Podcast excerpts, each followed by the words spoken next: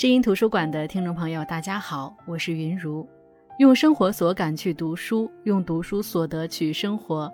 喜马拉雅 FM 是声音图书馆的独家播出平台。上一期节目主要分享了姚鄂梅《两棵花椒树》这本书的第一个故事，必须学会唱歌。主人公是一个给人家做了上门女婿的男人。作者借上门女婿这个身份，表达了现实婚姻之于女性的处境。可这并不是必须学会唱歌故事的主要部分。当我们以此来读这个故事，就会被后面的故事震撼。原来男人的倾诉只是在埋下伏笔。原来这不是一个上门女婿的故事，而是他哥哥的故事，是亚婷的故事。因为主人公没有名字，我们就叫他男人吧。亚婷第一次出场的时候，就是相亲的时候。他到底是看上了这家哥哥的什么？可能他自己也不清楚。男人见亚婷的第一眼，就觉得这个姑娘的眼神很特别，有点野，有点犀利。甚至在这家人刚转身还没离开的时候，亚婷就对着媒婆说：“房子不错，对吧？”这很难让人不相信他是看上了房子。就那么一面，母亲给了亚婷一万元红包。哥哥害羞地说：“就是他了。”只有男人觉得亚婷透露着一种古怪。后来哥哥出去打工，跟亚婷在一个地方。几个月后，他们传来消息，春节要回家领证结婚。春节期间，男人看到了哥哥和雅婷的相处方式，那是一种他看了觉得不可思议的相处方式，两人恨不得时时黏在一起。即使男人叫上老婆和哥哥亚婷一起出去吃饭，也总是看到哥哥忙前忙后的照顾亚婷。那鞍前马后的样子，让男人不禁怀疑自己是不是对自己的老婆不够好。但亚婷还是很奇怪，好像情绪有点难以控制，比如突然就会把筷子一摔，横眉立目地瞪着哥：“跟你说过我不吃花椒，不吃花椒，偏要把那些花椒搞到我碗里来。”书中写到此刻男人的内心活动，说：“就是他，相亲那天我看到过的眼神又回来了，尖利、阴冷，还有点疯狂。不过是一粒小小的花椒，也值得如此大发雷霆。可哥哥的脾气变得异乎寻常的好，好言好语哄劝，虽然仍旧哄不住有点发疯的亚婷。”直到哥哥搂住亚婷，柔情蜜意地亲了一嘴，这场闹剧才结束。当然，再到后面就是上期节目提到的情节：哥哥让男人签署声明，声明这个家新盖的楼房和男人没有关系。当然，这是亚婷的主意。那栋房子是男人出钱买的，为此他还做了上门女婿。现在因为哥哥结婚，哥哥、母亲全都来劝他。亚婷和哥哥的婚礼上，本来一切都还正常的进行，可不知怎么回事，亚婷突然大哭了起来。那是一种旁若无人的哭，仿佛不知道在结婚这天这样哭闹会招惹来多少莫名的是非。哥哥在一旁抱着哄，男人像是有某种预感似的，赶紧把这对新婚夫妻塞进新房，以防亲戚们的围观。也就是到这个时候，哥哥才向男人坦诚。亚婷有忧郁症。哥哥说：“这一切只是他的猜测，他猜测亚婷有抑郁倾向。他仍旧选择结婚，是因为亚婷让他心疼。这种心疼最不值钱，因为谁知道时间一长，这种心疼会不会变成心烦？”哥哥和亚婷结婚才三天就走了。临走前，他们把大门上了锁，母亲只能住在昏暗的老屋里，而想着和气生财的母亲也只能忍气吞声。可是男人的老婆欣欣却觉得哥哥夫妻俩太欺负人，就买了一把锁，也锁住了内门，让他们回来打开自己的锁，打不开欣欣的锁。后来等哥哥亚婷回来，发现门打不开，亚婷居然发疯，动手打了母亲，而且还不是一巴掌。母亲的脸是肿的，胳膊和腿都惨遭毒手，而据母亲说，当时哥哥就在一旁。男人闻讯赶来，气不打一处来，可是哥哥和雅婷都不见踪影，跑得了和尚跑不了庙。男人跑到邻村亚婷家里去找，亚婷所在的村子可比他们那个大石坝穷多了，几乎没有什么特别像样的房子。而亚婷的母亲也因为哥哥们娶媳妇，被安置在一个黑暗的偏屋，那屋里堆满了东西，根本下不得地。他快速在那屋里找到亚婷，当着众人打了她两巴掌，谴责她虐待婆婆的行径。男人也有点理解亚婷为什么能看上哥哥了，光是他们家的房子就足以把亚婷的眼睛晃花。当然。他不是同情亚婷，他莫名觉得亚婷心里可能也有他们不知道的苦涩。打了那两巴掌之后，男人一直等着哥哥和亚婷来找他拿钥匙，可是奇怪的是，并没有。话不能摊开来说，就容易有心结，再见面就会分外尴尬。于是男人也开始躲着哥哥和亚婷，只要打听到他们在家，男人就绝对不会回去，因为秦宇打听。两年多来，他们兄弟俩真的一次都没碰到过。但即便如此，男人也知道哥哥的一些情况，毕竟还有母亲在。这些年，哥哥没赚到钱，他和亚婷打工总是在一个地方干不长，今天这里，明天那里，干不长，总是拿试用期工资，就自然赚不到钱。而两兄弟这么多年再见面，则是哥哥受伤。医院通知家属，男人才得以去到哥哥打工所在的城市。哥哥这次受伤不是因为工伤，而是被人打的。因为亚婷偷了一个工友的孩子，没跑多远就被人家抓住。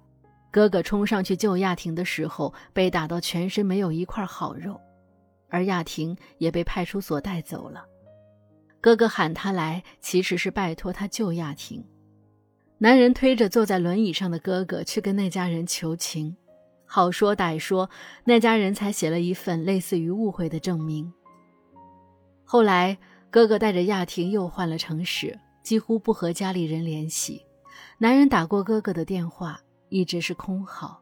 他们到一个地方，手机号码就变一次。在男人的儿子两岁多的时候，哥哥回来了，说是要在家附近找工作。他人瘦的脱了形，人也老了一大截，之前受的伤留下了疤痕，看上去有了凶相。亚婷胖了点，人也随和很多。期间，亚婷一直逗弄着男人带回去的儿子，那种逗弄看上去有点不得要领。孩子的表情逐渐扭曲，哥哥赶紧把孩子抢过来抱着，亚婷近乎痴迷地看着孩子。直到晚上，男人的妻子欣欣给儿子洗澡，才发现儿子的两条胳膊上都有淤血的青痕。后来的一天，欣欣的妈妈，也就是男人的岳母，在跳广场舞时，听说大石坝村有一个孩子被人贩子抱跑了。过了大半天，那孩子却自己回来了。不知道为什么，“人贩子”几个字让男人不由自主地想起了亚婷。一次，男人回家，发现哥哥居然把亚婷锁在楼上，每天送饭上去。对这种诡异的做法，哥哥的说辞是：亚婷很早出去打工，不会种田，就在家里绣点十字绣。她身体不好，不适合出门。母亲六十大寿，男人和老婆欣欣带着孩子回大石坝村，亲戚朋友们来了很多，孩子们在一起玩耍。在厨房帮忙的亚婷死死地盯着院子里的孩子们，忽然就放下刀冲了出去。而在众人反应过来时，哥哥已经冲上去一把抱住亚婷。亚婷又踢又踹，挥舞的双手几次在哥哥的脸上甩出啪啪的脆响。哥哥的歌声响起，哥哥唱歌很难听，可能只有亚婷觉得好听。听了一会儿，亚婷安静了下来。只是安静下来的亚婷迅速陷入崇拜模式，仿佛哥哥在她心中是一个歌神。可哥哥那实在没什么天赋的唱歌水平，让大家备受煎熬。每个人的内心都在犯嘀咕，也确实不知道这是怎么一回事，只当哥哥是因为母亲的生日而感到开心。那天晚上，男人一家是最晚走的，那时天已经黑了。欣欣把孩子裹好，抱着，正要跨上摩托车的后座，冷不防一个黑影过来夺走欣欣手中的孩子。男人还没反应过来，哥哥一把推开他，跨上摩托车向黑影追去。那一刻，男人才明白，抢自己孩子的是亚婷。幸好哥哥把孩子抢了回来，虽然当时没有大碍，但是以防万一，男人还是带着孩子去了医院。到了医院，解开衣服检查，才发现孩子脖子上一道明显的青紫，像是勒的，也像是掐的。交代好老婆，男人满心疑惑地回到大石坝去找哥哥。回去路上就遇到了，哥哥背着雅婷往家里的方向走，雅婷像是睡着了，也像是昏迷了。哥哥终于对弟弟说了实话。据哥哥说。亚婷是被他打昏的，因为不打昏就救不下来孩子。据哥哥说，亚婷有精神病，他以前跟别人生过一个孩子，没活下来。后来看到小孩子就容易失控，不看到孩子的时候就没事，跟正常人一样。据哥哥说，当时亚婷的男朋友也是一个打工的，后来参加歌唱比赛，期待着有一天能成为歌手。那时两人已经在讨论结婚的事情了。亚婷也怀孕了，男人承诺比赛结束就和亚婷结婚，可谁知等他比赛结束，却觉得自己离歌手只有一步之遥，天天做着歌手梦，不再做苦力打工了。亚婷就只得养着男朋友和他那遥遥无期的梦想。可是男朋友有一天还是抛弃了她。亚婷是自己生的孩子，没有去医院，孩子的哭声很大，亚婷被吓到了。一伸手抓住孩子那比手指粗不了多少的脖子，却不小心掐死了孩子。只一下，孩子就没声音了。据哥哥说，亚婷曾说自己永远都记得孩子的小脖子在他虎口那里的感觉，就像恶鬼附身，只要一看到那样的小孩，那种感觉就会复活，他手上就会升起奇怪的感觉。男人劝哥哥离开亚婷，趁还没有到不可挽回的地步。可是哥哥却说，他咨询过医生，亚婷现在像是在一个临界点，往回拽一下就有救。若是这时候自己放手，那这个人就真的被毁了。包括哥哥那鬼哭狼嚎的歌声，就是在模仿亚婷前男友的唱歌。哥哥认为这是对亚婷有用的恢复方式。哥哥也坦诚。其实第一次见亚婷，他就觉得有点不对劲，但是他觉得可能是自己长久没跟女人相处的缘故。后来两人一起打工，又不觉得他有什么问题。再后来，那种不对劲的感觉被印证了。可是哥哥也发现自己离不开亚婷了。后来哥哥在老家找到了工作，在山上帮人看果园，亚婷也去了。男人去山上看哥哥的时候。才发现亚婷已经到了被哥哥用绳子捆在床上的地步，甚至亚婷上厕所，哥哥都要牵着绳子带她去。男人劝哥哥早点把亚婷送走，比如送到精神病院，可哥哥却说自己一直在求医问药，这也是老中医开的药，服药期间的反应会让亚婷躁郁，迫不得已才这样。而三个月后。亚婷怀孕的事情，仿佛在印证哥哥这段时间的求医问药是有用的。甚至亚婷开始阅读孕期书籍，还在写怀孕日记，一切都让人觉得，也许哥哥做的一切都是有意义的。也许孩子导致的问题，还得孩子来治。亚婷生孩子的时候是在医院生的，出院的时候正值春节。男人带着老婆孩子回到大石坝村，一起迎接从医院回来的哥哥亚婷以及新出生的侄子。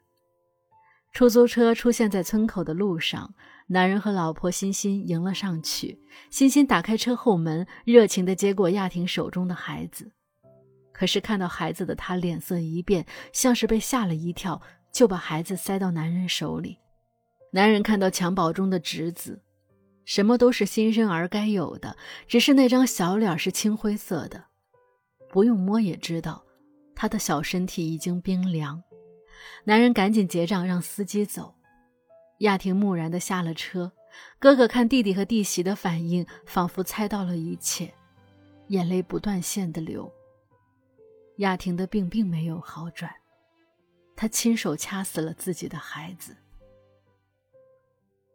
男人知道，他得替哥哥瞒住这一切，瞒住母亲，不然他老人家扛不住；瞒住欣欣，不然他们家的人该怎么看自己？瞒住的理由就是，这孩子出生的时候就没气，产道里憋得太久了，亚婷也受到了刺激。那晚。哥哥和亚婷就不见了，直到事情过去了几年，男人才再一次接到了来自远方的电话，是关于哥哥的。哥哥被抓了。原来这些年，哥哥挣扎过，他想过掐死亚婷，却在最后关头心软。他找到亚婷的前男友，想让他看看他把亚婷折磨成什么样。他想把亚婷丢给前男友，抬腿就走。可又不放心，鬼使神差的跟那人谈起了条件。最后，前男友同意帮亚婷治病，由哥哥来照顾亚婷的生活起居。他还说要帮哥哥找工作，还让哥哥带着亚婷按照他的安排四处看病。后来，那个男人把毒品放进了尿不湿，让亚婷穿着，再让哥哥带着亚婷到各大医院去看病。每到一个医院，都有人接应，而第一件事就是带亚婷上厕所。哥哥说他不知道尿不湿里有东西，如果知道，死也不答应的。可是谁能相信呢？而亚婷的未来，任君想象。